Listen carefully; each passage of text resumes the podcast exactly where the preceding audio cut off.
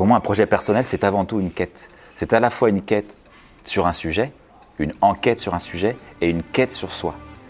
Mais une quête sur soi qui, est inconsciente, qui n'est pas la raison pour laquelle on le fait, mais qui est indéniablement et inhérente et qui est inhérente à cette action-là. Parce qu'on doute, parce qu'on réfléchit, parce que du coup, comme c'est personnel, on essaie d'avoir une approche qui est personnelle, qui nous ressemble. Mais toutes ces choses-là, quand je te dis ça, c'est pas un sentiment que j'ai eu la première fois que j'ai fait un projet personnel. Bienvenue dans ce nouvel épisode du podcast Photographe Pro 2.0. Aujourd'hui, je partage avec vous un entretien avec le photographe Frédéric Noy, lauréat du Visa d'Or en 2019, et qui va partager avec nous sa très intéressante vision du métier de photographe documentaire. On va parler ensemble du concept de sujet personnel et de son importance, des modes de financement de reportage au long cours, comme il a pu le faire sur le lac Victoria, et surtout de l'état d'esprit dans lequel il faut être pour durer dans ce métier. N'oubliez pas de vous abonner au podcast sur SoundCloud ou sur Apple Podcast, sur iTunes, pour avoir accès à tous les autres épisodes. Il y en a déjà près d'une centaine à découvrir, et parmi eux de superbes entretiens avec de grands noms de la photographie. Je vous souhaite une bonne écoute en compagnie de Frédéric Noy. Donc on est avec Frédéric, euh, Frédéric Noy. Est-ce que tu peux te présenter, nous dire qui tu es, ce que tu fais, nous parler un peu de ton parcours? Alors, je m'appelle Frédéric Noy, je suis photographe, euh, photojournaliste, mais ce que je qualifie plutôt pho- photographe documentaire, euh, qui pour moi est une, branche du photojournalisme. Une des différences que je fais, c'est que ça, photographe documentaire travaille sur des projets au long cours euh, de manière plus, presque plus littéraire, plus, euh, plus approfondie, avec un, un facteur temps qui joue euh, beaucoup sur le traitement du sujet. Euh, je sais pas une, une façon, une approche que j'oppose à la photo de news, c'est autre chose. Comme en littérature, euh, vous avez des gens qui vont écrire des, des grandes fresques littéraires et d'autres qui vont faire des nouvelles, et les deux contribuent à la littérature. Ben, en photojournalisme, de mon point de vue, c'est pareil. Euh, je n'ai pas de formation de journaliste, j'ai pas de formation de photographe, j'ai tout appris euh, sur le tas. J'ai quatre années d'études après le bac, euh, il y a très longtemps. T'as fait quoi comme étude? Au début, j'ai fait un bac D biologique, à à biologie, à l'époque ça s'appelait bac D, sciences nat. J'ai enchaîné avec deux années de DUG, c'est-à-dire diplôme d'études universitaires générales, avec option administration économique et sociale, donc ça restait des choses pluridisciplinaires. Et puis j'ai enchaîné sur deux années de MST, c'est pas les maladies sexuellement transmissibles, mais c'est les, les maîtrises sciences et techniques, je ne sais pas si ça existe encore. Je Euh, pense qu'ils ont dû changer le nom depuis. Certainement, oui. Oui, oui, certainement. Euh, C'était euh, en communication. Donc j'avais très peu de photos. Enfin, j'ai eu des photos vaguement dans les deux premières années de fac où euh, tu faisais des, des agrandissements noir et blanc, si tu voulais. Mais j'ai tout appris euh, de la technique en lisant les bouquins, en agrandissant euh, en noir et blanc dans ma salle de bain que je J'immobilisais pendant des jours, des fois, comme j'habitais un tout petit appartement à Paris. euh, bah, une fois que j'avais installé mes, mes trois bacs et euh, l'agrandisseur, et ben, j'avais pas envie de tout démonter, remonter. Et j'ai mon université, euh, mon école de photographie, ben, c'est la vie, c'est que j'ai tout essayé tout seul, j'ai fait toutes les erreurs possibles. Et c'est l'université de l'erreur qui consistait à essayer à chaque fois et euh, bah, s'apercevoir euh, que ce que j'essayais ne fonctionnait pas toujours et à pas refaire la même erreur après.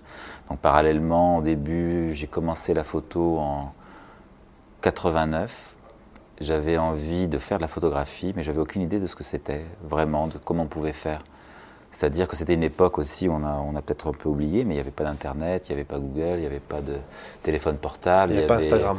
il y avait encore moins Instagram. Donc ne fût-ce que trouver les informations, savoir quoi faire, où faire et comment faire, c'était très compliqué. Moi, j'habitais pas Paris, j'habitais dans l'Oise. Euh, donc euh, il fallait vraiment se trouver sa propre voie. Et puis quand j'ai démarré au début en 89, je, je, évidemment, j'en vivais pas du tout. Donc il fallait que j'ai euh, des travaux, euh, des activités parallèles alimentaires qui me permettaient de payer mon loyer, euh, d'être indépendant, etc. De payer mes, mes, charges, la nourriture, enfin tout ce qu'on peut imaginer. Et je me disais que si je faisais ces activités, ça me dégagerait du temps et un peu de moyens pour faire de la photo, ce qui était une erreur, c'est-à-dire que c'est complètement impossible. C'est-à-dire que quand j'étais, je finissais mes activités parallèles, qui ont été notamment à la fin, c'était, j'étais preneur de son pour des télévisions japonaises. C'est-à-dire qu'à l'époque, les, télévisions, toutes les télévisions japonaises, quand ils faisaient des reportages en Europe ou en, Afrique du Nord, plutôt que de faire venir euh, une équipe technique, ils louaient le caméraman et le preneur de son à Paris.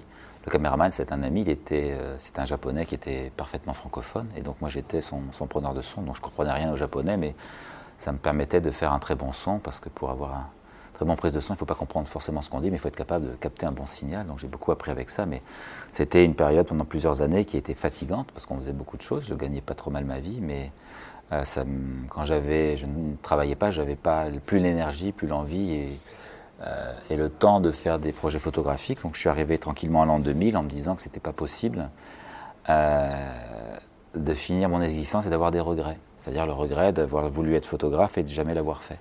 D'avoir seulement fait les choses à moitié, euh, vaguement du bout des lèvres et du bout du désir. Et donc en l'an 2000, je me suis dit, moi j'arrête tous les travaux alimentaires et je vais faire de la photographie pleinement. Euh, J'étais pas encore en digital à, l'époque. Euh, et euh, de me lancer complètement et d'essayer de, démarcher, d'essayer de gagner ma vie uniquement avec la photographie. Et c'est à partir de ce moment-là que j'ai commencé à, travailler. Euh, c'était pas facile. C'était quasiment, c'était vraiment la dèche. Euh, parce que même à l'époque, effectivement, donc j'ai travaillé encore en film, il fallait aller au labo, payer ses, payer ses développements, euh, faire ses tirages encore. ça a été une période compliquée. En plus, j'ai toujours eu une approche assez solitaire, finalement.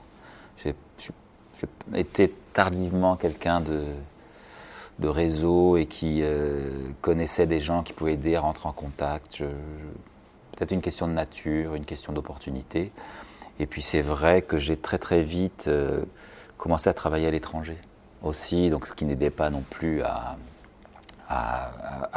se mettre au milieu de collectifs ou de groupes ou d'agences qui pourraient aider plus facilement à se connecter. Et puis voilà, de fil en aiguille, ben, j'ai continué, je me suis accroché euh, et me voilà. Te voilà Visa pour l'image. Me voilà Visa pour l'image. Au moment où on enregistre ce, podcast. Oui, pour Visa, pour moi, c'est particulier. Au début, je, les festivals, ça ne m'intéressait pas du tout. Je pensais que pour moi, la photo, c'était juste le terrain, il y avait que ça qui était intéressant et faire des sujets. Et puis, d'autres gens m'avaient parlé de Visa en disant non, mais c'est bien, les festivals, on rencontre des gens, euh, euh, on rencontre des clients, c'est un creuset, on voit ce que font les autres. Euh, et euh, un beau jour, je me suis dit, bah oui, c'est vrai, ça a l'air d'être intéressant. Et en 2002, je crois que c'est là que j'ai fait mon premier festival Visa. Euh, évidemment, sans connaître personne. Et c'était toujours euh, ce que j'imagine, le premier visa, même maintenant n'importe qui, c'est qu'on arrive avec ses photos sous le bras, on ne sait pas qui aller voir, c'est compliqué. Enfin, à l'époque, c'était encore plus compliqué, il n'y avait toujours pas les réseaux sociaux. Donc, des, des fois, c'était l'époque où on arrivait, on essayait de lire les badges et, et de se dire, ah, machin, un tel et tel magazine, et d'essayer d'avoir un rendez-vous. Il n'y avait pas encore comme aujourd'hui, maintenant, où au moins les lectures de portfolio sont organisées, euh, il y, a quand même des, guides et euh, des, rendez-vous arrangés à vendre. C'était très compliqué, puis peu à peu, de fil en aiguille, euh, ça fonctionnait. Et puis Visa a toujours eu pour moi cette saveur particulière, c'est que c'est là que les premières fois j'ai eu des projections, c'est là que j'ai, ça m'a aidé à rentrer chez Cosmos, qui a été ma première agence ça m'a aidé à me faire connaître, ça m'a aidé à connaître le milieu, ça m'a aidé à connaître les autres.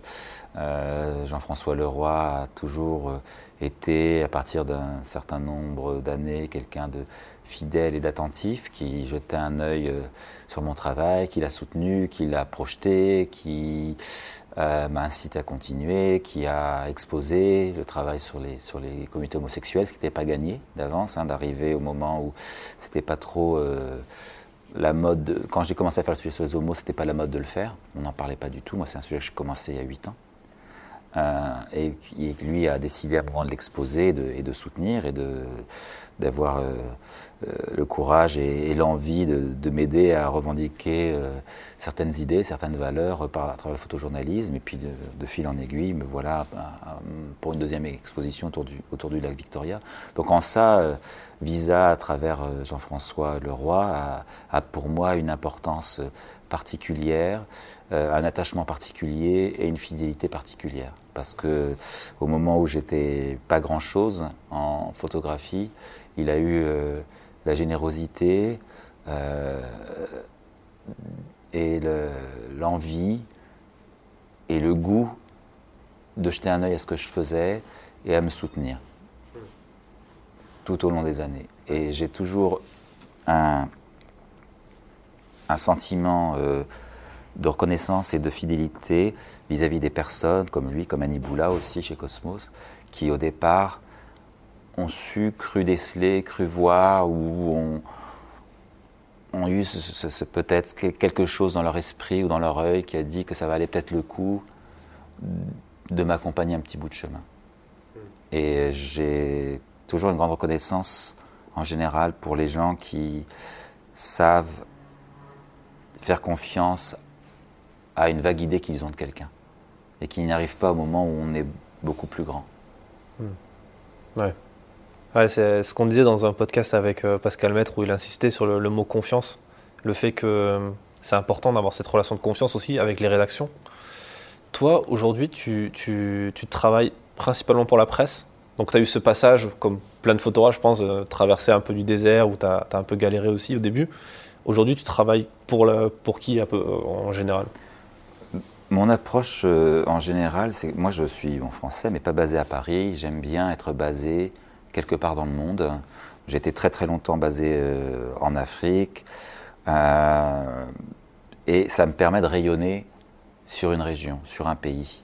Ce qui fait qu'au bout d'un moment, une fois que j'arrive à faire entrer dans le, la carte géographique mentale des directeurs artistiques et photos que je suis à tel endroit, à ce moment-là, ils peuvent ils m'appellent ou ils m'envoient faire euh, des assignments, des commandes. Et du coup, mes clients, c'est la presse à travers le monde. J'essaye de ne pas dépendre uniquement de la presse française, euh, non pas que pas par goût, mais en me disant que c'est plus on a de cordes à son arc, plus on a un réseau qui est différent, euh, plus on a de chances de travailler, plus on a de chances aussi de, de faire circuler son travail, et plus on a la chance d'avoir des regards différents. C'est-à-dire que les, DA en Hollande, euh, en Allemagne, en France, au Japon, en Chine ou aux États-Unis n'ont culturellement, pour moi, pas le même, la même façon de voir un même sujet que je ferais. Et donc ça m'intéresse d'essayer d'avoir comme ça ces ramifications. Alors ça me permet au, cours des années, euh, et ça grâce aux réseaux sociaux, grâce à Visa, grâce à mon site, grâce à Cosmos qui m'accompagne un moment, d'avoir une visibilité qui me permet effectivement d'avoir des clients réguliers pour la presse euh, quotidienne, en Europe principalement, et aussi pour la presse euh, magazine. Mais c'est vrai que j'essaye, grâce, en diversifiant aussi mes sources de revenus, c'est-à-dire à un moment j'ai longtemps travaillé, euh, été un compagnon du HR, du commissariat, au commissariat aux réfugiés des Nations Unies. Ça aussi, j'ai commencé à travailler avec eux en 2006, et ça, c'était pas du tout la mode. Très peu de gens, très peu de photographes travaillaient pour eux. Pour une institution euh, Pour l'institution de l'ONU et qui était entre euh, une institution euh, administrative, parce que ça reste une grande administration, même si elle est internationale, et, et le monde de l'ONG. Et eux, en travaillant régulièrement avec eux, ça me permettait d'être payé et de, de, pouvoir avoir une relative indépendance financière qui me permettait aussi, parallèlement, de satisfaire mon goût pour les projets personnels. J'aime avoir des commandes avec la presse, mais j'aime aussi me dégager des plages de, liberté de création euh, qui me permettent de développer des projets plus longs. Parce que par exemple sur le lac Victoria, si j'étais allé euh, voir euh, des, magazines en leur disant voilà j'aimerais bien faire une histoire sur le lac Victoria par tous les aspects possibles, en allant dans les trois pays, plus de 3000 km, l'aspect la pêche halieutique, donc l'aspect halieutique, économique, le monde de la santé, le sida, la pollution, le partage des eaux, les conflits politiques, enfin il n'y en a pas un, mais pas un qui me dit oh, mais oui c'est super on va le faire parce qu'il penserait oui on a six pages voire dix pages c'est impossible à faire est-ce que tu en es même capable quoi? Donc et pareil sur la communauté homosexuelle si je leur avais dit il y a 9 ans oui j'ai envie d'entamer un grand travail sur les homosexuels euh, moi j'ai entendu même quand j'avais fait le boulot qu'on me disait non mais tu sais les, PD en Afrique franchement ça va pas intéresser notre lectorat etc euh, donc aller présenter des sujets qui te sont personnels et qui n'ont pas été faits c'est compliqué d'avoir les financements, d'avoir des gens qui te soutiennent. Donc je suis obligé de me ménager des plages personnelles où je me dis je m'en moque, je l'ai fait. Je le fais parce que des fois j'y crois. J'y crois, enfin pas des fois, j'y crois à chaque fois en me disant une fois que ça sera fait, ce sera plus facile à montrer. Et pas forcément dans la presse, dans ce genre de projet, pour moi le stade ultime c'est l'édition. C'est-à-dire qu'à un moment, un livre, c'est quelque chose qui peut clore proprement ce genre de projet. Et si sur le chemin, entre le moment où tu commences ton projet au long cours et le moment où tu fais du bouquin, il y a possibilité euh, du festival qui les montre et de la presse qui les publie, alors tant mieux. Alors tant mieux. C'est aussi euh, mon but de défendre certaines idées, certaines valeurs et certaines approches. Mais ça reste effectivement la presse et aussi pour, pour exister. c'est important de, pouvoir montrer, de pouvoir exister, de pouvoir défendre une certaine approche sur, des, sur certains sujets. Donc oui, la presse est, mon, est, une source de revenus et une source de diffusion pour moi, mais il y a aussi, j'ai travaillé régulièrement avec des ONG. Maintenant, avec celles qui demandent, en général, je ne cherche pas plus que ça, parce qu'après, il y a aussi des contraintes. J'ai travaillé pendant une année comme photographe aux Nations Unies à Khartoum. Et ça, c'était en 2006, 2005-2006. Et j'avais l'impression, qu'en travaillant comme photographe aux Nations Unies, je, rentrais dans une institution qui rassemblait les meilleurs à tous les postes possibles, hein, du comptable au photographe. Et j'étais extrêmement déçu. Et surtout, j'ai découvert ce qu'était le poids de la hiérarchie et le poids de d'avoir des gens qui connaissent pas grand-chose en photo, mais qui vont t'expliquer ce qu'il faut faire et pourquoi il faut le faire, et que ça c'est pas bien, ça ça se fait pas, etc. Et qui ne parlent pas photo. C'est même pas la représentation de l'image, mais ils ne parlent pas, ils, ne connaissent pas la, dynamique, l'impulsion, ce qui sous-tend un photographe. Non pas que tous les photographes ont le même caractère, la même façon de voir les choses, mais quelque part on a une façon commune de voir une réalité, de réagir et de l'appréhender. Et c'est compliqué, et c'est là que j'avais compris que finalement, chez les photographes, on a presque un, langage inconscient, collectif, mais qui est extrêmement difficile à traduire à des gens qui ne sont pas photographes, mais par, contre qui croient être capables de lire des photographies et de comprendre.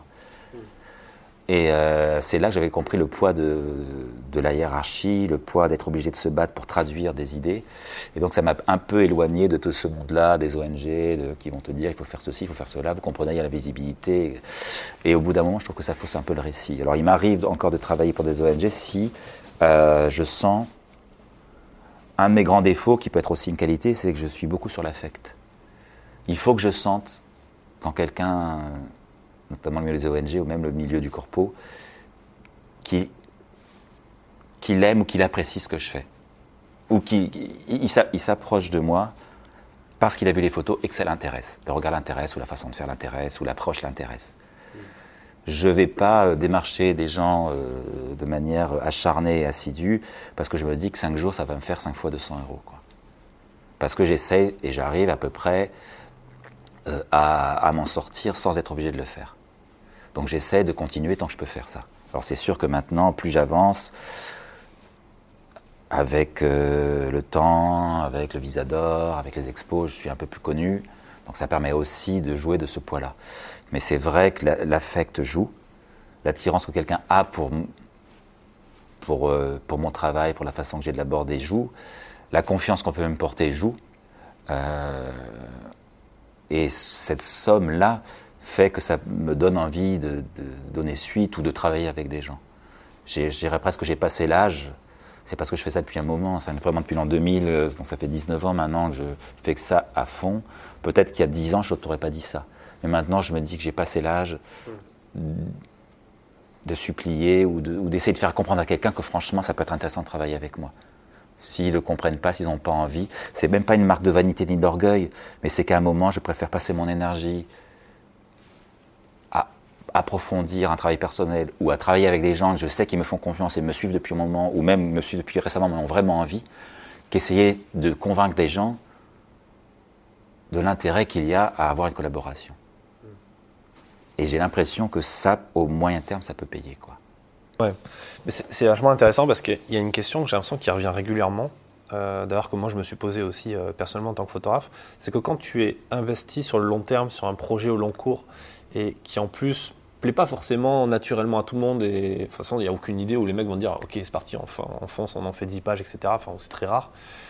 Je pense que toi, tu es passé par plein d'étapes de doute, ou peut-être que tu t'es dit à un moment donné, peut-être que c'est eux qui raison, il faudrait que j'arrête ce sujet ou quoi. Est-ce que ça t'est arrivé ça? Et comment tu l'as vécu ce, ce moment-là ou ces moments-là?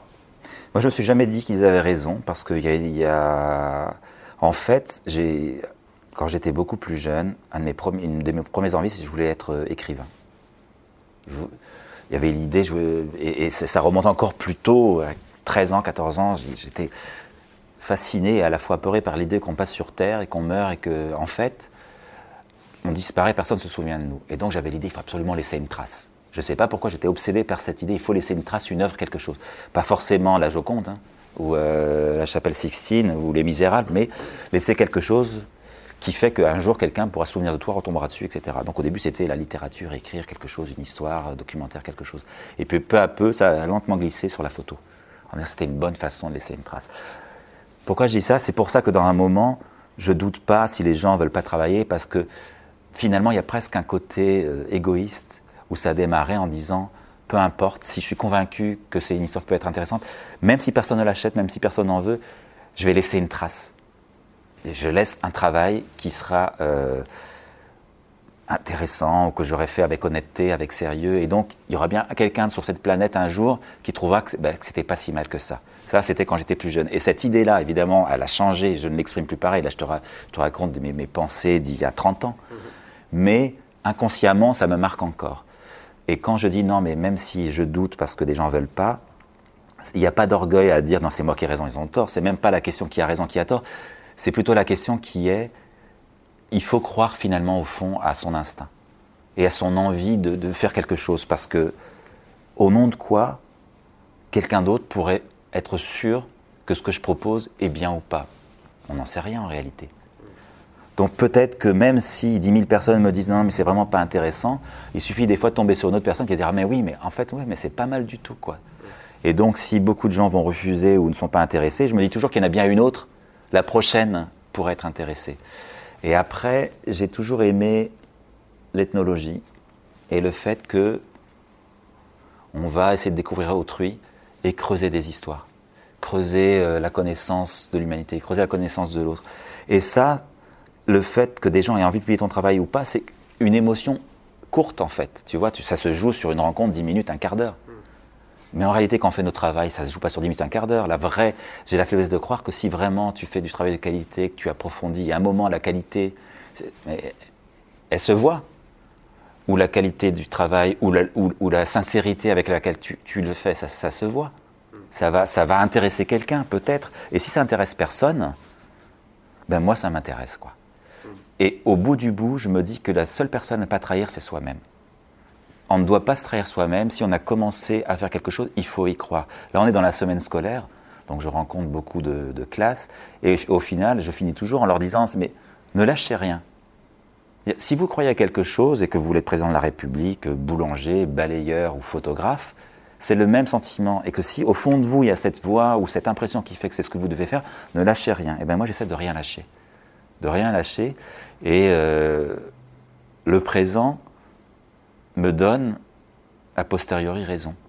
Parce qu'il y a des sujets que j'ai voulu faire depuis très longtemps, ou des attitudes par rapport à des sujets que je voulais faire, et ce qui m'a poussé aux, travaux photographiques au long cours, et je m'aperçois que certaines personnes que j'estime le reconnaissent, ou certaines personnes dont le regard m'intéresse le reconnaissent, ou même des inconnus vont me dire, et quand je dis des personnes, c'est pas forcément des, des, DA ou des directeurs photo, je parle même pas de le vendre, mais quand j'expose à Visa, des gens viennent me voir, mais c'est super, merci beaucoup, etc. Donc ça veut bien dire que ça touche les gens, donc ça veut bien dire que c'est une approche qui peut être euh, intéressante et reconnue. Est-ce que tu as quand même cette, euh, envie aussi d'avoir des feedbacks de, Est-ce que tu es attentif aussi aux critiques qu'on va te faire euh, par rapport à ça? Comment tu fais pour, pour avoir cette démarche aussi de progression? Parce que je pense que tu seras d'accord avec moi si je te dis que tout le monde apprend, enfin tout le monde apprend tout le temps. On apprend tout le temps de, tout ce qu'on fait jusqu'à la fin. Et c'est ça qui est intéressant d'ailleurs, parce qu'en fait, euh, si on reste, euh, si on stagne, c'est pas rigolo. Comment toi tu fais pour avoir ce... Moi, je, moi, je suis un tricheur. Je, suis un tricheur. C'est-à-dire que depuis, euh, je dirais 2002, 2003, j'habite principalement à l'étranger. Et quand je dis à l'étranger, j'ai habité au Kenya, pardon, pas au Kenya, j'ai habité en Ouganda, donc 7, 7 ans dernièrement. J'ai habité au Soudan longtemps, et quand je dis habiter, c'est des années. Euh, donc au Soudan, c'était deux ans. J'ai habité au Nigeria plus trois ans à peu près. Au Tchad, plus de deux ans. En Tanzanie, j'ai habité, si je mets bout à bout tous les longs séjours que j'ai fait, c'est plus de trois ans, entre trois et quatre ans. En étant loin, du coup, je suis complètement sorti de tous ces réseaux, de tout, de, tout le bain où les gens peuvent te dire c'est bien, c'est pas bien, où tu montres ton travail souvent, où tu rencontres les gens dans des expos, tu les rencontres souvent dans les bureaux, quand tu vas les voir. Tu vois, je me sors mécaniquement, je suis donc déconnecté des personnes qui pourraient euh, critiquer en bien ou en mal et parler de mon travail. Ce qui fait que, je dis que je suis un tricheur, c'est inconscient évidemment, je ne suis pas allé habituellement pour cette raison, mais ça fait que je suis peu sous, le regard au moment où je crée. Peu sous le regard, et donc mon travail est peu critiqué ou évalué au fil du temps. Donc ça me permet finalement de fortifier mon approche. Pourquoi je dis fortifier? Parce que quand je crée, quand je travaille, quand je travaille sur un projet au long cours, euh, je ne sais pas comment ça se passe chez les autres, mais pour moi, mon, processus euh, de création, de travail photographique, je, je, sens que je suis fragile, au sens où des avis peuvent très vite me déstabiliser et me faire perdre le fil que je pense avoir, ou que je pense devoir garder. Donc le fait d'être loin, c'est un avantage pour moi. Et ce qui fait que quand je le montre, le travail est très accompli, au sens euh, très proche de sa fin, ou fini. Et après, là, c'est facile, c'est intéressant d'avoir des, retours, et, mais les retours sont du coup des retours euh, forts et solides qui ne me déstabilisent pas et qui permettent d'avoir un regard non pas sur des portions de ce que j'ai fait, mais sur une entité, un chapitre de mon parcours euh, photographique. Donc c'est en ça que c'est plus facile pour moi. Le revers de la médaille, c'est quand tu es loin, euh, on t'oublie, on peut t'oublier plus facilement, tu es moins au courant de qui fait quoi, de où sont les bourses, où sont les, les magazines qui ferment, ceux qui ouvrent, où est-ce qu'il y a des créneaux, etc. Je perds d'un côté, je gagne de l'autre. En la matière, je pense que, me connaissant, connaissant mes limites, mon caractère, je gagne plus que je ne perds. Tu as besoin de, de, faire confiance comme ça et de te déconnecter un petit peu des, des gens qui potentiellement pourraient euh, faire perdre cette confiance? J'ai besoin d'une relative, j'ai besoin d'une relative autarcie quand je, travaille sur des projets longs. Mais parallèlement, du coup, quand je suis là, les gens m'appellent pour des commandes, etc., ce que je peux tout à fait gérer. Mais là, c'est plus pareil. C'est-à-dire que quand on te passe une commande, euh, le projet, on te dit, voilà, on t'envoie faire un sujet sur lequel tu n'avais pas forcément réfléchi ou auquel tu n'avais pas forcément songé. Mais si on parle de, si ce dont tu me parles, c'est mes, mes, projets longs, ma photographie documentaire au long cours, oui, j'ai besoin de cette relative autarcie. Pas que pour les faire, mais pour la penser, pour la réfléchir, pour la maturer, euh, pour prendre une direction, parce que aussi je pense qu'il y a des fois, il y a des projets qui sont complètement difficiles à défendre avant de les avoir faits. Euh, ils, sont, aussi, euh, c'est un milieu hautement concurrentiel, donc tu sais jamais si tu parles de quelque chose trop tôt. Après, si tu en parles et s'il y a des, des, remarques ou des critiques qui, qui, sont bienveillantes, hein, je veux dire, ça part généralement d'une bonne intention, mais qui vont pas te faire dévier imperceptiblement d'une ligne qui finalement ne va pas te faire arriver là où tu pouvais arriver vraiment. Tu vois, c'est cette fragilité-là. Je, pense toujours qu'un projet qui n'est pas accompli, c'est un peu comme un. C'est un. Un avion léger, quoi. S'il y a une bourrasque trop forte, il peut faire dévier d'une route. Alors je préfère, euh, je préfère mener un projet, euh, oui, dans cette relative autarcie euh, intellectuelle et d'approche photographique, pour au moins, si je me gourre complètement, au moins c'est mon erreur pleine. Donc du coup, je peux au moins expliquer, comprendre ma propre erreur, parce que je trouve qu'il n'y a rien de pire qu'être obligé de, revenir et de défendre un projet qui, au fond, sur lequel, au fond, il y a eu tellement d'influence que c'est pas du tout. Finalement, même toi, tu vois bien que c'est pas ça. Ouais, ouais t'auras pas de regret au final. Voilà, mais t'auras des remords. Ouais. Et avoir des remords au bout d'un projet au long cours, alors là, je trouve que ça, c'est le pire qui puisse t'arriver. Je veux dire, il vaut mieux mener un projet au long cours et même pas y arriver éventuellement, mais au moins tu dis, ben voilà, j'ai vraiment essayé tout seul et c'est. Euh, c'est tout. Moi, c'est la citation de Cyrano de Bergerac. Euh, à la fin, c'est euh, essayer de monter euh, haut. Je suis peut-être pas monté très haut, mais j'y suis monté tout seul, quoi. Et ben, dans un projet photographique, c'est un peu pareil. Je suis peut-être pas allé très très loin, mais au moins j'ai essayé tout seul et au moins j'ai qu'à m'en prendre à moi-même.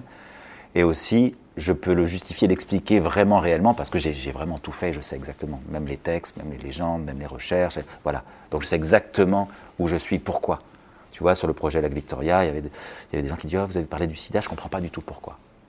On parle de l'antagonie du lac, et je dis Mais si, parce que c'est la, la, population autour du lac qui grignote, ça grignote aussi la population, et le sida est une conséquence de la présence du lac en réalité. Et tu vois, ça, ça a été un cheminement intellectuel long avant de faire une partie sida sur le lac Victoria. Mais quand on me pose la question, je sais exactement pourquoi je l'ai fait. Et je peux exactement le, justifier. Après, qu'on soit d'accord ou pas, ça, chacun est libre. Hein. Mm. Mais au moins, ça, ça m'intéresse d'être centré d'être centré sur moi. Non pas d'être centré sur mon approche, sur ce que je ressens, sur ce que je pense et sur On est guidé finalement par son instinct. Sur le projet long cours, on est aussi guidé par son instinct. Pas que, mais aussi. Et, c'est, mais, ça, ça vient de cette longue envie lointaine d'écrire un bouquin. C'est-à-dire, quand tu fais une fiction, tu es guidé par ton instinct, par ce que tu penses. Sauf que moi, en tant que photojournaliste, en tant que photographe documentaire, je ne travaille plus sur la fiction, je travaille sur ce qui est. Donc il faut quand même suivre son instinct sur ce qui est. Hmm. Toi qui aimes bien les citations, tu, dois connaître celle de Steve Jobs, un, de ses discours très célèbres au moment où il a le cancer et que juste avant de mourir, où il dit à des étudiants de Stanford, je crois, où il leur dit euh, la vie est courte, ne, pas, ne la passez pas à, essayer d'avoir celle d'un autre, vivez la vôtre. Exactement. Ça fait penser un peu à ça. Mais c'est tout à fait. Justement, par rapport à ça, parlons d'un truc euh, assez, euh, au final, terre à terre et, pragmatique. Faire un projet au long cours, c'est quand même un énorme risque parce que tu produis une grosse partie tout seul, tu passes beaucoup de temps dessus, d'énergie, ça prend de toi, etc. Est-ce que ça vaut le coup financièrement parlant? Parce que toi, avec ce recul-là, alors euh, maintenant que tu viens d'avoir un visa d'or dessus, tu as peut-être une meilleure vision des trucs, mais est-ce que tu. Voilà, comment tu vois ça? Est-ce que tu penses que c'est un truc que tous les photographes, s'il y a plein de photographes qui n'osent peut-être pas se lancer dans un projet long cours parce qu'ils se disent, ouais, mais ça paye pas, ou je serai payé dans deux ans, etc., ou c'est pas viable ben, si on a envie de se, de se lancer dans un... Déjà, je dirais à tout le monde, oui, lancez-vous dans un projet personnel, même s'il est parallèle, à des activités plus alimentaires ou à des activités ou, le fait de travailler avec la presse ou avec les ONG ou en corpo. En corpo. Mais c'est important d'avoir un projet personnel. Le mot important dans projet personnel, c'est personnel. Non pas, pas tant que l'idée vient de toi, mais parce que dans un projet personnel, on en apprend autant sur son sujet que sur soi-même. Et le retour sur soi-même qui est nécessaire quand on fait un projet personnel, qui va être forcément un projet au long cours, parce que c'est cher, parce qu'on ne peut pas le faire euh, ramasser, euh, t'aide dans ta propre photographie pour les projets avec lesquels tu travailles avec des clients. Pour moi, un projet personnel, c'est avant tout une quête. C'est à la fois une quête sur un sujet, une enquête sur un sujet et une quête sur soi. Mais une quête sur soi qui, est inconsciente, qui n'est pas la raison pour laquelle on le fait, mais qui est indéniablement et inhérente, et qui est inhérente à cette action-là. Parce qu'on doute, parce qu'on réfléchit, parce que du coup, comme c'est personnel, on essaie d'avoir une approche qui est personnelle, qui nous ressemble. Mais toutes ces choses-là, quand je te dis ça, c'est pas un sentiment que j'ai eu la première fois que j'ai fait un projet personnel. C'est à force d'en faire et de les enchaîner que je me suis rendu compte que ma photographie avait évolué, mon approche avait évolué, euh, mon approche sur l'existence avait évolué, mon rapport aux autres avait évolué, et tout ça parce que j'avais pas arrêté de faire des, du réflexif sur mon caractère, sur ma façon d'approcher les autres, parallèlement au contenu. Donc oui, je dirais faites un projet personnel, et c'est aussi une façon de mieux se connaître et d'avoir l'idée de faire quelque chose qui nous est propre, qui nous, de laisser cette trace qui nous ressemble. Mais ça nous ressemble aussi par le choix du sujet. Donc c'est très important. Après, si la raison, si on se dit oui, mais ça ne paye pas, alors il ne faut même pas commencer. Parce qu'un projet personnel, il y a toutes les raisons de les faire, de le faire, excepté l'argent. Il faut même pas y songer. Même parce que c'est le côté, tu es au pied du Kilimanjaro et tu te dis, bon, je vais l'escalader, et à un moment, tu dis à quoi? Bon Moi, je me souviens, j'ai escaladé Kilimanjaro, on était dans un groupe, et il y avait plusieurs étapes, et il y avait un ami avec qui on avait commencé, on arrive le dernier le dernier, la dernière étape, c'est dans la nuit. Il devait nous rester pas longtemps, mais c'était la nuit, tu voyais pas le sommet. Et à un moment, c'était le plus dur parce que tu n'avais qu'une envie, c'était de renoncer. Et lui, il a dit, à moi, il a dit, mais à quoi bon le faire? Puis il a fait demi-tour. Parce qu'il y avait des, par groupe, on pouvait descendre. Il y avait des guides qui redescendaient, qui ramassaient tous les gens de différents groupes qui voulaient euh, redescendre. Et quand il a dit ce à quoi bon, c'est exactement ça. C'est-à-dire que si tu dis, oui, j'espère que je vais gagner de l'argent, comment je vais gagner de l'argent dans un projet personnel, il y a le petit côté qui est à quoi bon Et bah, à quoi bon Rien de bon. Donc on ne le fait pas. Hmm. Donc pour moi, c'est typiquement la raison qui fera qu'on ne le fera pas. Si on le fait bien, si on choisit un bon sujet, si on choisit quelque chose qui n'a pas été déjà fait, ou si on l'approche de manière différente, au fin du fin, au bout du bout, financièrement, on y arrivera. Mm. Et même si ce n'est pas en, espèce sonnante trébuchante, d'autres reconnaîtront la valeur de ce travail ou la valeur de l'engagement. Et le fait d'être reconnu et connu pour ça, même pas, je ne te parle même pas d'une notoriété euh, internationale, mais d'être reconnu par certains, ça a une valeur, hein. ça a une valeur euh, financière finalement aussi. Donc il faut le faire pour ces raisons-là. Et oui, parce que avoir un projet personnel, ça permet de faire fonctionner une autre partie de sa photo, une autre partie de cerveau de photographe, une autre partie de son effort narratif. Et donc c'est important de le mener. Et puis c'est aussi le fil rouge qui nous tient. Parce qu'un tantôt tu auras des commandes avec machin, avec bidule, avec telle ONG, etc. Mais ce projet personnel que tu mûris, que tu écris, sur lequel tu réfléchis, que tu réécris à nouveau, que tu repenses, on fait une petite partie. C'est un fil rouge qui peut te tenir des semaines, des mois, des années. Et t'apporter du boulot du coup, parce que tu deviens spécialiste d'une région, d'une alors ça, c'est et, et d'une problématique. Et ça, au bout d'un moment, c'est sûr que Par exemple, un des premiers projets personnels que j'ai fait, c'est sur les LGBT. Au bout d'un moment, quand on parle LGBT en Afrique, euh, naturellement, même, j'ai des collègues photographes que je connais à peine, hein, comme je suis loin, mais des gens m'approchent et je leur dis Mais comment vous connaissez mon travail? Ben, C'est un tel euh, euh, qui, m'a parlé de ton travail, un tel que je connais un, peu, on s'est croisé à Visa un peu, mais qui connaît ce travail, ou qui le connaît par ricochet, ou une telle ou tel magazine, ou, Jean-François Leroy qui a dit que si vous parlez homosexuel, ça veut dire Frédéric Noy, voilà. Tu vois? Mais quand je l'ai commencé, je ne l'ai pas commencé du tout pour ça. Parce que si tu le commences pour ça, c'est vraiment un calcul financier stupide. Il y, a, des moyens plus, plus économiques et plus efficaces d'être reconnu ou connu. en règle générale, faire de la photo pour faire de l'argent, c'est un peu con. de base. Si, enfin, ben, si on réfléchit comme ça, voilà, il y a d'autres façons de gagner de l'argent. Quoi. Où il y a d'autres photographies que la photographie, que qu'être photojournaliste pour gagner de l'argent. Enfin, tu peux être soit portraitiste euh, ou faire du corpo, purement du corpo. Il y en a qui font ça, mais moi je trouve pas ça, euh, c'est pas honteux. L'essentiel est s'ils sont satisfaits euh, et qu'ils sont pleins et apaisés par ce destin et cette trajectoire professionnelle, tant mieux pour eux. Moi, je trouve ça très très bien. Ce qui est important, c'est ça. Moi, j'essaye. Le but ultime, c'est j'essaye d'être serein et apaisé par rapport à ce que je fais. Tu vois, c'est parce que je pense que si on en est trop stressé, trop, euh, on ne fait pas un travail euh, posé et satisfaisant, et j'ai l'impression que ça transpire. Justement, par rapport à ça, c'est quoi ton rapport à l'argent? Alors, ça peut sembler un peu bizarre de poser cette question parce qu'on parle de photos, mais tu, viens de le dire, le fait de ne pas penser à ça aussi, euh, à ce manque d'argent, ça te permet de te concentrer aussi sur tes photos, donc ça a un impact sur tes images. Comment toi tu le vois, surtout dans les environnements dans lesquels tu es, où tu es quand même au milieu de gens qui ne sont pas forcément euh, des, des start-upers? Parce que moi j'ai aussi une, je, ma vie personnelle et ma vie professionnelle sont intimement liées au sens où, euh, comme j'habite à l'étranger, euh, je pars avec ma famille. Euh, et la personne avec qui je suis, avec qui je fais ma vie depuis longtemps, c'est quelqu'un que j'ai connu mais en 98 et qui à l'époque, dans son métier, était débutante. Donc celui qui gagnait l'argent à l'époque, c'était moi. Et donc, il y a effectivement, on a toujours été ensemble, on s'est suivis, on s'est soutenus mutuellement. Quand c'était l'un qui gagnait plus, il soutenait l'autre, etc. Donc, elle n'est pas du tout euh, dans la profession. Mais par contre, peu à peu, elle, a, elle est devenue quelqu'un qui me soutient dans ces moments-là, qui peut me soutenir dans ces moments-là. Et qui fait qu'au moment où ça pouvait être délicat, si on parle argent et financier, je savais que, au pire du pire, on ne serait pas euh, complètement démunis, on s'en sortirait. Donc ça m'a permis d'avoir aussi ce recul par rapport à ça.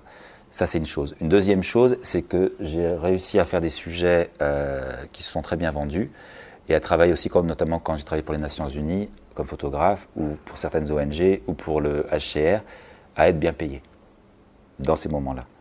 Donc à mettre suffisamment de côté et à sauver une partie en me disant que ça va m'aider à produire des sujets et à essayer de garder au maximum toujours cette idée de gérer euh, mes revenus d'une manière qui me permet de ne pas être dans une situation où je sens que je suis euh, pris à la gorge. Quoi. Et euh, une autre chose, c'est qu'habiter à l'étranger permet aussi de réduire certains coûts. De vivre, je dire, un, un, loyer à Paris, par exemple, euh, tu peux avoir des choses plus grandes, plus à l'aise ou vivre mieux avec le, même, budget parisien euh, en Ouganda. Euh, le fait d'être là-bas et de commencer à rayonner sur un endroit te permet aussi de réduire des coûts sur tout, sur les transports, sur le fixeur, parce que tu commences à connaître les gens, c'est tes amis, etc. Donc tu vois, en même temps, j'ai ce souci. j'essaie de garder une distance à l'argent, mais j'y pense tout le temps. J'y pense. C'est comme Mitterrand, c'est, c'est Mitterrand qui disait par rapport à la présidentielle, n'en parlait jamais, il pensait tout le temps. Voilà, l'argent, j'en parle jamais, mais j'y pense tout le temps. Non pas euh, comment je vais faire, mais comment faire pour que ce que j'ai, celui que j'ai, celui que je gagne ou celui que je dois gagner, me permet justement d'être suffisamment prévoyant pour ne pas en parler parce que ça ne m'inquiète pas.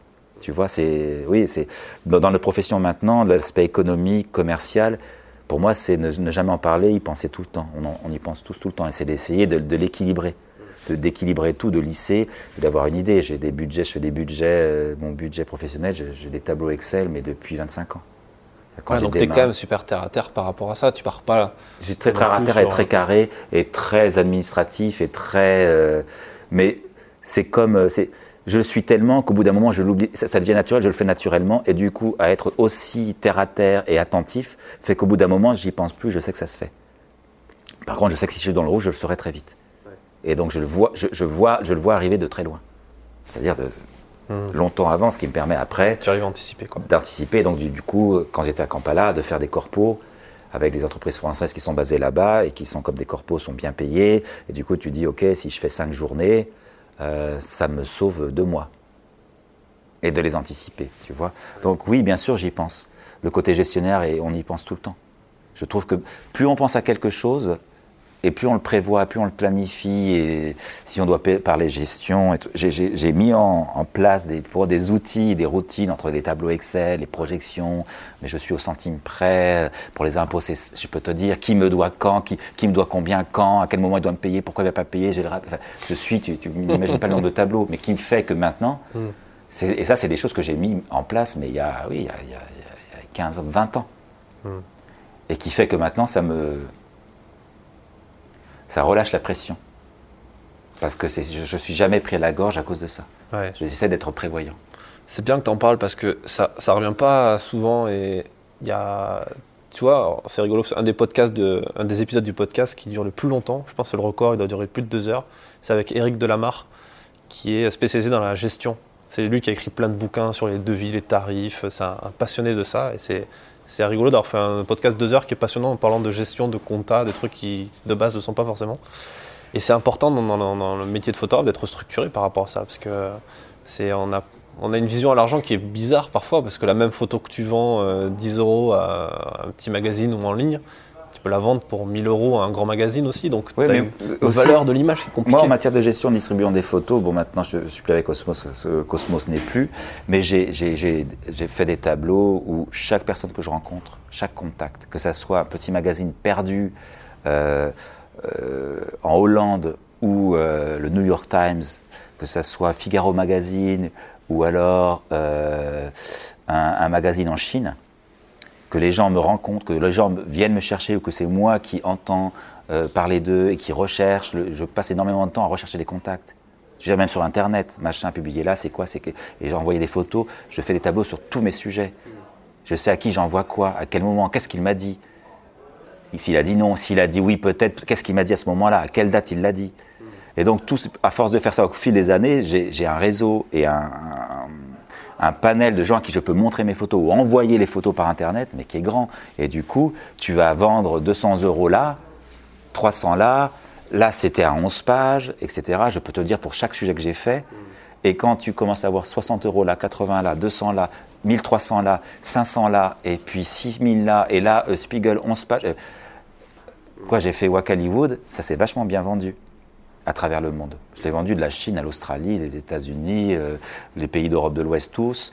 euh, mais incroyable quoi.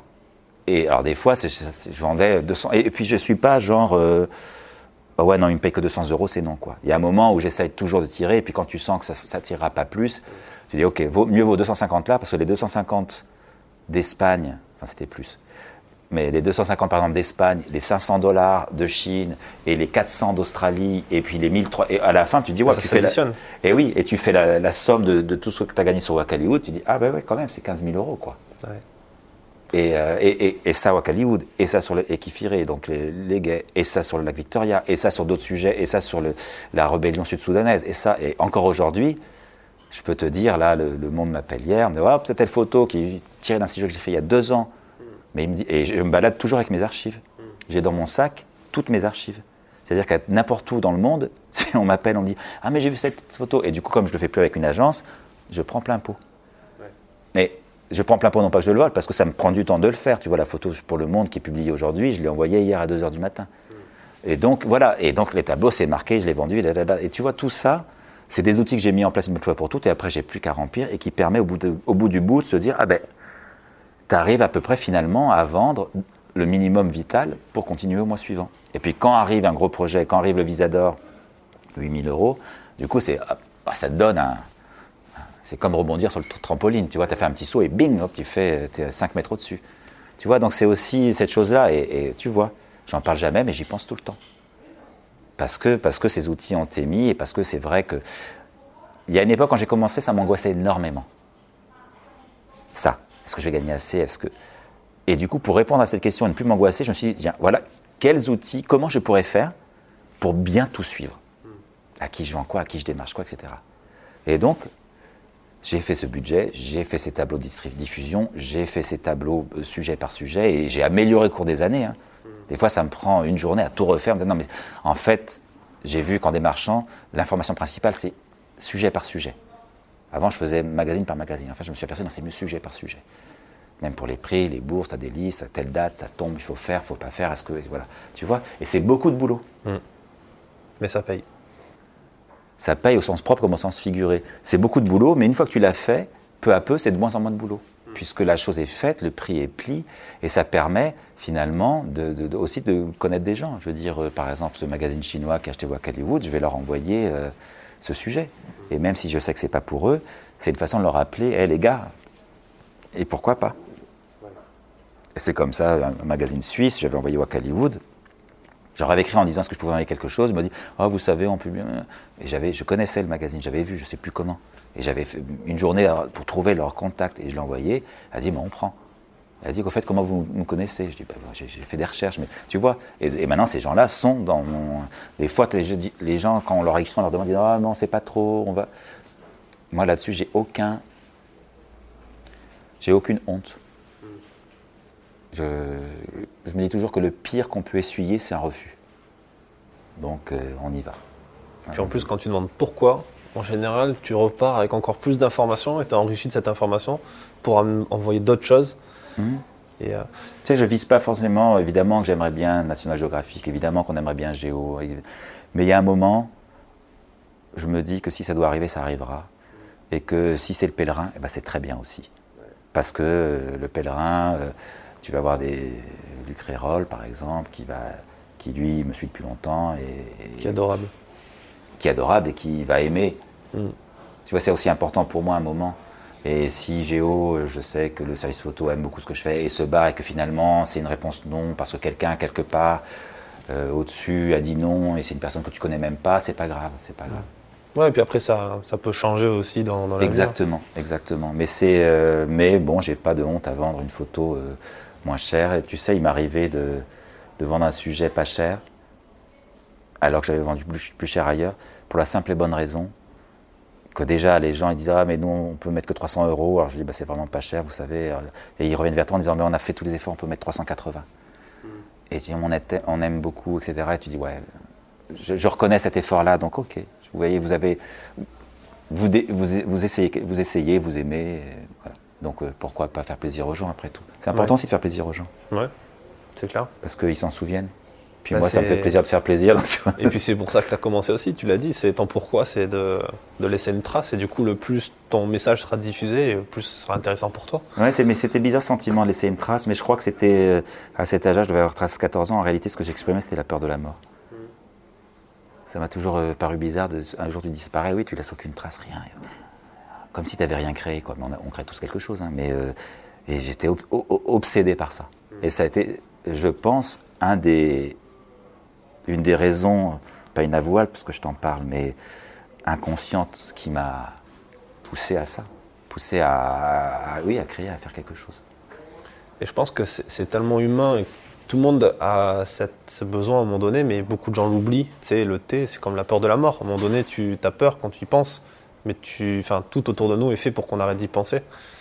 Et toi, tu vas jusqu'au bout de la démarche en disant, ok, je vais vraiment, ça te drive quoi. C'est ça qui est intéressant aussi, de voir comment ça se manifeste en projet photo. Parce que, au bout du bout, le plus important est de ne pas se trahir.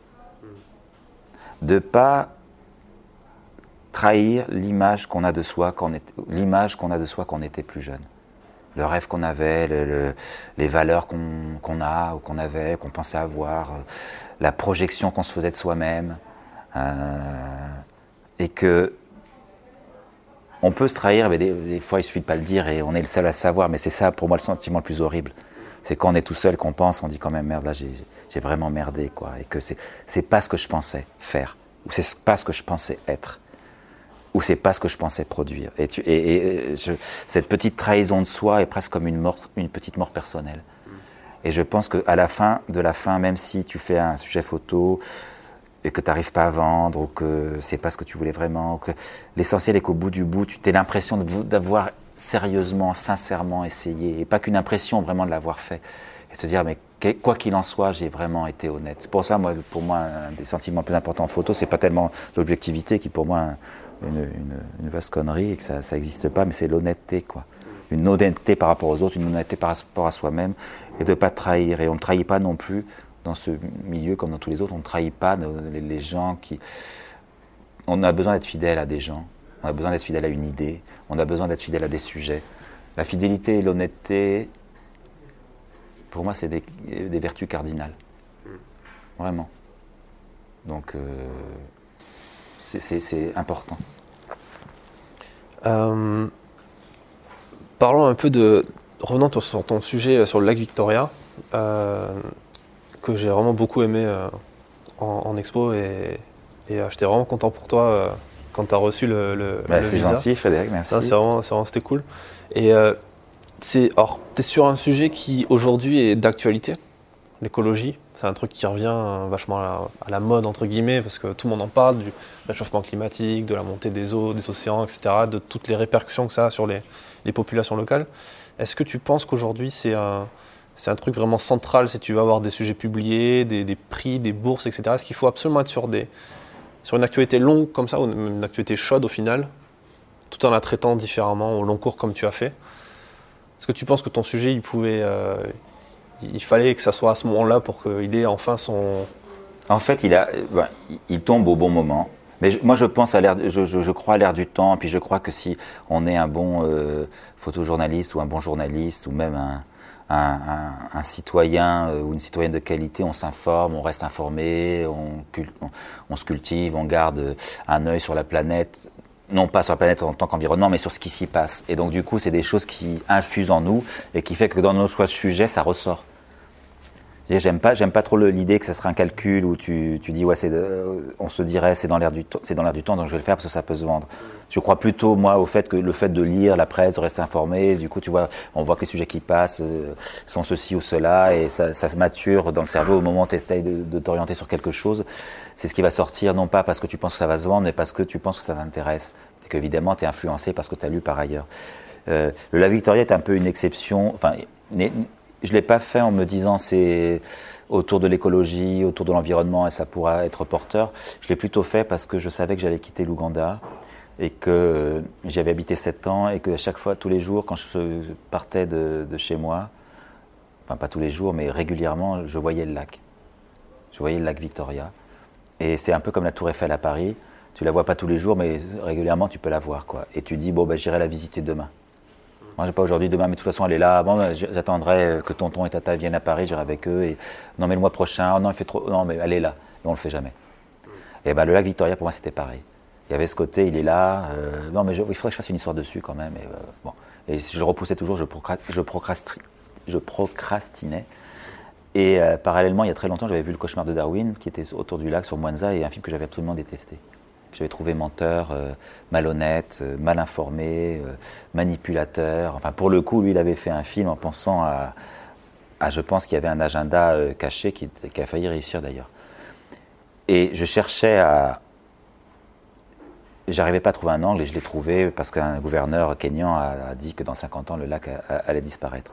Donc l'idée, donc c'est comme ça, ça a été pour moi le, déclencheur de, ce sujet. Pour revenir à ta question, euh, donc je dis ça pour t'expliquer en quoi. Ça c'est pas du tout le côté euh, ah ouais l'environnement le, développement ça pourrait marcher. C'est plutôt euh, il faudrait quand même que je finisse par le faire quoi. Hmm. et comme maintenant j'ai quitté l'Ouganda donc et comme je sais que ça allait être un projet qui allait me prendre plusieurs mois j'ai commencé il y a un an en réalité. J'ai commencé il y a un an et ça m'a duré 7 à 8 mois pour faire. Quand on fait un projet au long cours je pense qu'avant tout il faut il faut croire en son intérêt. Ce qui nous intéresse, ce qui nous passionne, ce qui nous questionne. Peu importe euh, si c'est dans l'air du temps ou pas, peu importe si ça va se vendre, si c'est vendeur ou pas. Parce que ce qui n'est pas vendeur aujourd'hui, ça va l'être demain. Quand j'ai commencé le travail sur les homosexuels en Afrique, mais personne ne travaillait. Personne ne travaillait là-dessus.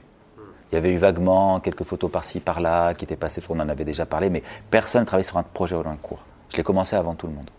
Mais je ne l'ai pas commencé avant tout le monde en me disant je vais commencer avant tout le monde. J'ai commencé parce que, pour des raisons personnelles, parce que j'avais des amis dans la communauté, euh, parce que euh, un ami français qui, dont le partenaire était tanzanien avait été chassé d'Afrique, avait été obligé de partir parce qu'ils avaient été exposés en première page d'un journal, et parce que quand il était arrivé en France, il avait sonné à ma porte, qu'il avait habité chez moi, que j'avais compris l'importance de ça, parce que j'avais envie de réinterroger l'Afrique contemporaine avec un sous l'œil d'un tabou, et que pour moi le dernier tabou c'était celui-là. Voilà, tu vois, j'avais commencé pour des raisons personnelles, d'intérêt, qui, qui ressemblent à mon existence, au sens où les vraies raisons doivent être des choses liées à ce que tu lis, à ce que tu vois, à ce que tu ressens, à ce qui fait ta vie, à un drame de ta vie, à une joie de ta vie, à quelque chose qui te ressemble. Quelque part, c'est la somme de raisons qui te ressemblent. La somme te ressemble. Non pas euh, à ton intellect, mais à, finalement ce qui te meut, ce qui, ce qui bouge tes émotions et tes envies. Et à ce moment-là, tu le fais. Même si personne n'en parle, même parce que ce qui est à la mode est dans le vent, ce qui est ringard euh, aujourd'hui, demain, ça va être mais absolument topissime, tu vois. Et puis ça revient. Et ça revient. Donc, un cycle. L'important est de bien faire le sujet et de faire quelque chose sur lequel tu te sens concerné, tu te sens motivé. Et tu, moi, j'aime bien aussi sur les sujets en cours. Pour moi, l'idée, c'est que ça doit toujours partir d'une question. Une question à laquelle toi, tu as envie de répondre. Et plus la question est conceptuelle, plus ça m'intéresse. La question qui est pour le lac Victoria, c'est pour moi, c'était est-ce que l'éternité a une fin? Pourquoi? Parce que le lac Victoria correspond à l'éternité pour les riverains. Il est là depuis des millénaires, il a toujours été là. Et pour moi aussi. Et quand le gouverneur a dit dans 50 ans, il, risque d'être une eau morte, je veux dire, ah mais ce mec-là, il est en train de me dire en gros, l'éternité a une fin. Donc c'est-à-dire que tu dois pouvoir faire correspondre ton sujet à une interrogation presque philosophique. Mais quand je fais mon sujet, je ne suis pas en train de faire de la philosophie. Mais ça m'aide à, creuser, à réfléchir, à voir tous les angles, et puis à, ce que je te disais au début, à revenir vers moi, à me nourrir, à me faire avancer. Donc, si ça correspond à toi, à une somme de, choses qui te concernent ou que tu as lues, alors c'est là où ce que tu lis rentre comme un des membres de l'équation. Et si ça correspond à une grande question finalement à laquelle ça t'intéresserait de répondre, alors là, tu as tous les éléments pour commencer un projet personnel, parce que tu as des éléments complètement métaphoriques et tu as des éléments complètement pratiques d'information pure. Et je trouve que faire de la photographie documentaire doit être forcément lié, quelque part, à une question qui nous dépasse.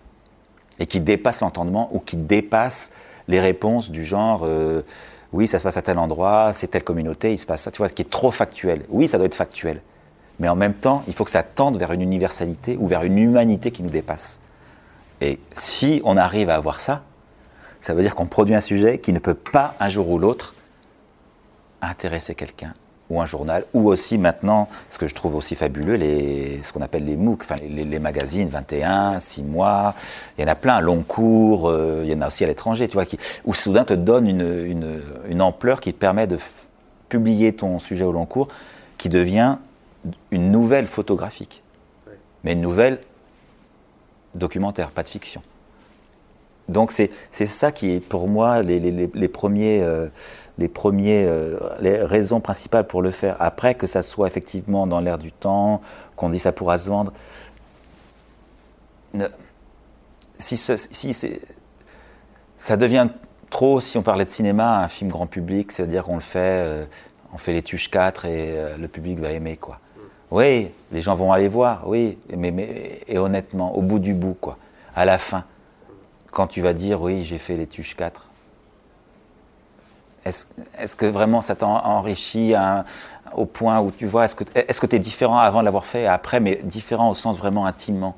Et je pense que les projets en long cours, oui, ça fait ça. Ça fait ça. C'est quoi les tuches? C'est le film. c'est le film. Tu vois, mais c'est une analogie. c'est ah cette idée de. Je trouve qu'il faut. Il ne faut pas démarrer un projet en long cours en considérant qu'une conséquence soit une motivation. C'est-à-dire que la conséquence c'est que, serait qu'après, ça intéresse, tu puisses le publier, donc tu puisses le vendre. Pour moi, c'est une conséquence. Si au début on se un sujet en se disant c'est comme ça je pourrais le publier, je pourrais le vendre, là tu es déjà en train de. presque cette conséquence devient une motivation. Et là, on, a, on vient d'inverser l'ordre des choses. Il ne faut pas. Euh, J'ai été trop longtemps en Afrique, mais pour moi, le monde a. Il y a un certain ordonnancement imperceptible, mais quand on y réfléchit deux secondes, on le saisit. Et dans un projet au long cours, pour moi, c'est d'abord ça part de l'intellect, ça part de la réflexion, ça part de l'envie, ou ça part de choses qu'on a vues, ou de ou d'avoir envie de creuser sa photo. Et si tout ça est bien fait, au, bout du bout, ça se, au bout du bout, ça trouvera ça, quoi. Forcément. Ça, forcément. Il y a un truc qui m'a qui m'a interpellé euh, le soir où tu as récupéré ton prix sur scène. Et c'est ça qui m'a fait penser que tu étais quand même quelqu'un qui a les pieds sur terre. C'est quand tu as remercié tes fixeurs. Quand tu as, quand as, as remercié as remercié tout le monde et puis tu as dit que tu as donné leur prénom oui. sur scène. Oui. Et tu as remercié tes fixeurs. Et tu as dit, sans eux, il n'y aurait pas eu le reportage. Il n'y aurait rien eu, oui. Et tu vois, ça c'est un truc. Euh, si Eric Laforgue euh, écoute ce podcast, il va être content qu'on en parle.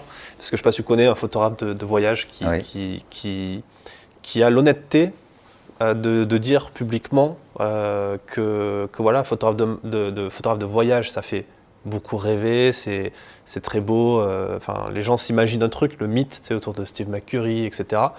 Mais ils ne voient pas le côté, les coulisses en quelque sorte, où quand tu arrives dans un pays que tu ne connais pas, si tu veux répondre à la demande du magazine ou à ta demande toi perso de faire ces photos, il va falloir à un moment donné que tu aies une transaction parfois financière à quelqu'un qui va t'amener d'un point A à un point B, euh, faire euh, trouver les personnages pour toi, le boulot d'un fixeur quoi, qu'on voit, qu'on respecte quelque part dans le milieu reportage de guerre parce qu'on se dit ça va, ça va, assumer la, ça va assurer la, sécurité du photographe et tout. au final, qu'on voit pas trop ou qui est, qui est, pas trop mis en avant sur le côté euh, photographie documentaire ou, ou comme en Afrique où c'est grâce à eux au final que tu as accès à ces gens-là et faire les photos. Et faire la photo, c'est la partie presque la plus, la, la, plus facile au final du truc. parce que je veux, je veux, je veux pas être. Euh, je voudrais pas que les gens me croient ou me voient plus grand que ce que je ne suis. Ouais. Euh, je voudrais pas, à mes propres yeux, être vaniteux par euh, omission. Ouais. Tu vois? Et euh, Mais c'est tout à ton honneur parce que je pense qu'en plus, la population des gens qui ont assisté à ça, enfin les photographes qui voient ça, savent quand même comment ça se passe sur le terrain. Et si, si tu n'avais pas fait ça, c'est. Mais tu vois, ça tient de la même chose que je voulais qu'il laisse une trace à Visa. Hmm. Je voudrais qu'un jour, si jamais c'est filmé, etc., que leur nom, leur prénom, maintenant sont publics, enfin, ont été dit, et ça veut concrètement dire qu'ils appartiennent à ce projet, et que publiquement, euh, ils ont laissé une trace dans ce travail. Quand j'avais, moi, au début, quand je voulais être journaliste, je voulais être journaliste au départ. Et alors moi, l'idée, c'était, moi, j'avais, j'étais jeune, et c'était Tintin, quoi. Alors Tintin, on le voit jamais écrire, hein, mais c'est un journaliste. Sauf que Tintin, il est toujours tout seul. À part Milou, mais il est seul, quoi. Et moi, dans l'idée, je pensais que le journaliste était seul. Que le mec, il allait à un endroit et pof, il faisait ses trucs tout seul, machin, il parlait pas la langue, je me posais même pas la question, il faisait tout tout seul. Évidemment, peu à peu, en découvrant, je me suis dit, mais on fait pas ça tout seul quand même. Donc ça, ça, ça a changé la perception et j'ai, je veux pas, je veux pas porter des lauriers qui m'appartiennent pas. Je veux pas qu'on me, je veux pas qu'on pense que je suis meilleur que je ne suis. Je ne veux pas euh, qu'on croit que les choses n'arrivent que par une personne donnée. Je ne veux pas qu'on mette sur un piédestal quelqu'un pour des raisons qui ne lui appartiennent pas. Je ne veux pas que le travail qui n'est pas le mien me soit imputé. Je veux aussi qu'on comprenne une bonne fois pour toutes que tous autant que nous sommes dans le métier, on est dépendant en réalité. Ça j'avais été intéressant à l'époque, j'avais lu un bouquin sur un, journaliste anglais qui avait, dont le but était de rencontrer Joseph Kony. Joseph Kony, le patron de la LRA en Ouganda, qui, qui avait été une, une guérilla très très cruelle dans le nord de l'Ouganda. Et il avait fait toute une quête pour rencontrer euh, Joseph Kony. Donc il était parti au Sud-Soudan au moment où il était réfugié là-bas, euh, Joseph Kony. Et il était complètement paumé, tout seul, etc. Et arrive une Jeep avec des, Russes. Donc lui, il faisait du stop. Et il y en a un des deux qui lui dit T'es journaliste hein T'es journaliste Et l'autre, il tout fièrement dit Oui, oui, je suis journaliste, je suis indépendant. Et l'autre, il lui dit ben, Non, t'es pas, es très dépendant. T'es très dépendant de nous. Et parce qu'il faisait du stop, il n'avait plus rien à boire, etc. Et, ce jour-là, j'ai dit, mais c'est ça exactement. Quoi. On est là, j'étais là à me dire, ouais, je suis indépendant. Ce qui, dans le sous-texte inconscient, c'est, euh, suis carrément un cow-boy, un héros seul et je fais tout tout seul. tu dis mais non, mais moi je suis en réalité je suis dépendant des, gens qui m'aident sur le terrain, je suis dépendant des fixeurs. Mais il n'y a pas de honte à, le dire, à le reconnaître et c'est surtout une nécessité. Mais c'est même pas une nécessité commerciale, c'est aussi une nécessité. Quand j'ai travaillé avec eux, j'ai travaillé qu'avec des jeunes journalistes, femmes et hommes. Pourquoi des jeunes journalistes? Parce que si je choisissais des, fixeurs qui travaillent régulièrement avec la BBC, CNN, etc., quand tu vas leur demander quelque chose, implicitement, ils te redonnent la soupe qu'ils ont donnée à d'autres. Et moi, ça, j'ai horreur de ça. Je veux dire, je veux, quand je fais un sujet, essayer d'être original. Au sens, aller dans un endroit où avoir un angle, rencontrer des personnages qui n'ont pas été rencontrés par d'autres. Et aussi, ce qui est intéressant avec les jeunes, c'est que souvent, ils connaissaient moins de choses que moi sur le lac, parce que j'avais beaucoup travaillé en amont sur la documentation. Mais par contre, ils étaient vraiment, ils étaient dans le, dans le pays, quoi. Ils étaient capables vraiment de m'apporter ce que j'avais pas. Et il était important pour moi de reconnaître ça. Était, et puis je sais qu'en le disant, euh, ça parle. Les photographes savent, ça, savent ça. Ils le savent. Et euh, à travers ces mots, il y avait une façon de, rendre hommage à ces invisibles. À, ces invisibles que notre profession connaît, mais que le public est presque, le public nous voit toujours comme Tintin, quoi. Je veux dire, il y a toujours ce côté, vous, êtes journaliste, vous avez fait ce sujet quand on voit la télé sur les plateaux, et vous êtes allé à Bagdad, et vous êtes allé à Katmandou, et, vous, et, moi je rêve qu'à un moment, sur le plateau de télé, quand est le gars, dit, j'y suis allé, mais mon chauffeur s'appelait Nanin, mon fixeur, ma fixeuse s'appelait, voilà, je suis allé, mais heureusement grâce à, alors maintenant ça se fait, on s'envoie etc., dans le générique, il, cite tout le monde, et je trouvais qu'en photo c'était important de le dire, et aussi pour eux, je sais qu'ils l'ont pas entendu, mais et je ne vais pas leur dire que je l'ai dit. Parce que si je leur dis que je l'ai dit, j'aurais presque l'impression de l'avoir fait pour me vanter auprès d'eux, tu vois. Mais euh, je voulais juste me souvenir. En réalité, je l'ai presque fait par égoïsme. Tu as fait pour toi Oui, me souvenir que quand même, il y a les moments où c'était compliqué, difficile, et je ne les ai pas trouvés facilement. Les uns et les autres, surtout celui en Tanzanie, c'était très compliqué à identifier. Certains en Ouganda ont été très difficiles à. Ce n'était pas euh, des copains de copains, et en trois minutes, je les avais. Ça m'a pris des fois des semaines. Hein. Et en disant ça, il y avait aussi cette façon de, de me souvenir d'eux, de me souvenir des efforts, et de leur reconnaître le rôle, mais euh, capital qu'ils ont joué. Parce qu'il y a des moments où c'était difficile, et ce n'était pas que des fixeurs qui t'aident à trouver quelqu'un, c'était aussi des gens qui te boostait le truc, qui, qui t'aidait à, encore y croire en disant non mais ça va aller quoi. Je crois qu'on va y arriver, mm. tu vois. Et euh, à chaque fois qu'il parlait, il disait nous. Donc au moment où je reçois le trophée, qui est le, le euh, qui c'était dans la lumière, je peux pas ne pas dire nous. Je veux dire, je peux pas ne pas dire nous. Et ça, c'est ce que je me dois et c'est ce que je leur devais. Tu vois, c'est pas le cas de tous les photographes, loin de là.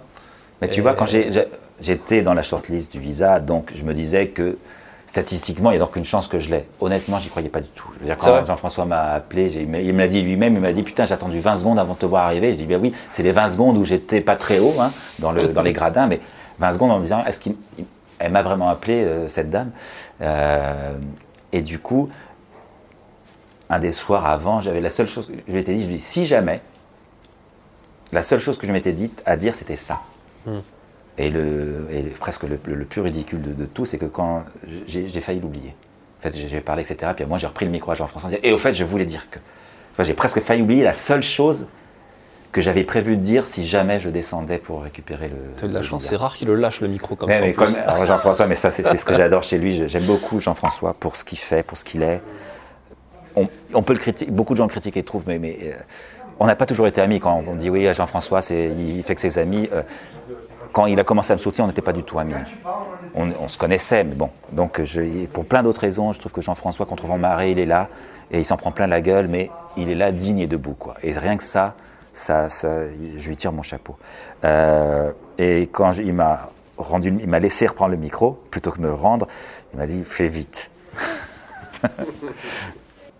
si, tu devais donner, pour terminer, si tu devais donner un conseil à, un photographe qui, qui, se lance euh, en dehors de ce que tu as dit sur le fait qu'il faut se lancer, qu'il faut faire des, euh, des projets euh, long cours, qu'est-ce que tu donnerais comme conseil à un photographe qui, voilà, qui, qui, rêve lui aussi d'avoir le visa d'or un jour, qui rêve d'avoir une expo comme tu as eu, de, de pouvoir partager bah, aussi avec tout le monde comme ça? Le conseil que je lui donne, il tient en trois mots, c'est ne lâche rien.